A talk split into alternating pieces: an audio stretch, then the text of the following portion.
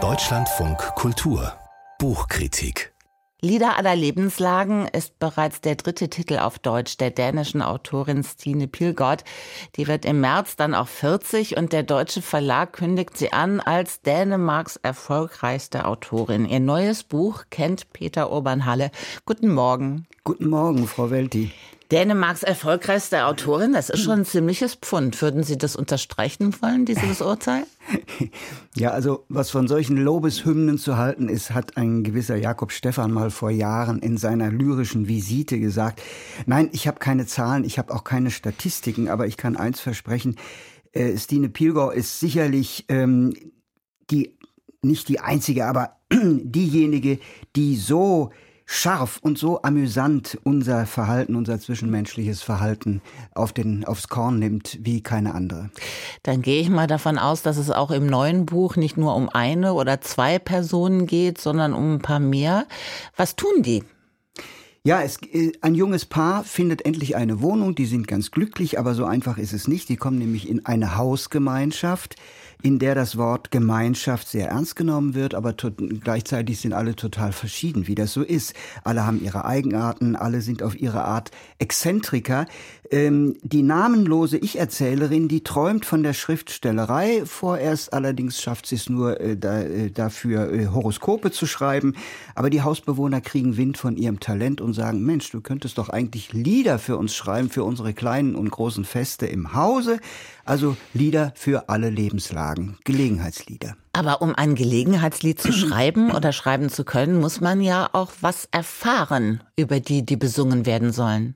Ja, sie fragt sie aus und dadurch lernen wir nach und nach alle kennen. Die Vorsitzende dieser Genossenschaft zum Beispiel versucht verzweifelt, das chaotische Zusammenleben in eine gewisse Form zu bringen. Oder äh, Ruth, die alte Dame mit ihrem Rollator und dem Hörgerät und ihre Lebensgefährtin, die alle nur Oma nennen. Die beiden sind übrigens seit ihrer Jugend auf dem Lande ein Paar, die beiden. Und dann die cholerische Elisabeth oder Lisa, die das heutige Leben durch die Brille isländischer Sagas sieht.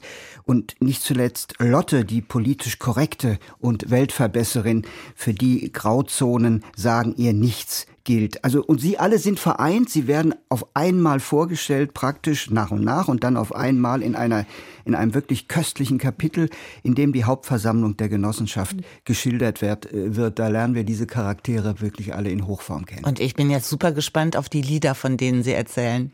Ja, das äh, würde ich ja gerne tun, aber die eigentlichen Gelegenheits Gelegenheitslieder, die lernen wir leider nicht kennen. Es gibt Kapitel 24 insgesamt, die mit Lied überschrieben sind zu verschiedenen Themen, zum Beispiel Wasserfall, das sind die Worte, die der Erzählerin aus dem Mund sprudeln, oder Jugendsünden oder Danke sagen. Die erzählen aber mehr über die Erzählerin als über ihre Mitbewohner.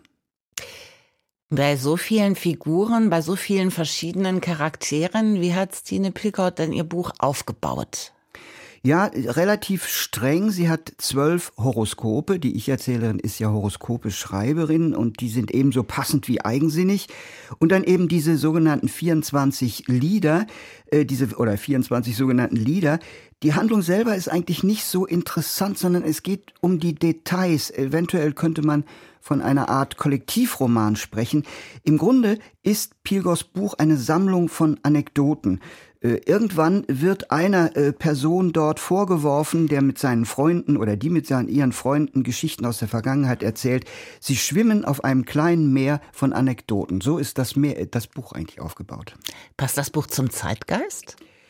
Ja, ich würde ja fast sagen, wir dürfen nicht vergessen, es ist vor zehn Jahren entstanden. In der Zeit ist eine Menge passiert. Äh, aber wenn man es heute liest, und man soll es heute lesen, absolut, äh, ist es eine Art Gegenbuch geworden. Also sie ist radikal anti-ideologisch. Die Figuren sind Individuen, aber verlieren sich nie in identitätspolitischem Gerede, möchte ich wirklich ein bisschen sagen. Also sie ist sehr frech. Wenn es Gerede ist, dann ist es eine Illustration des nervtötenden, aber auch herrlich amüsanten Phänomens, dass wir alle aneinander äh, vorbeireden.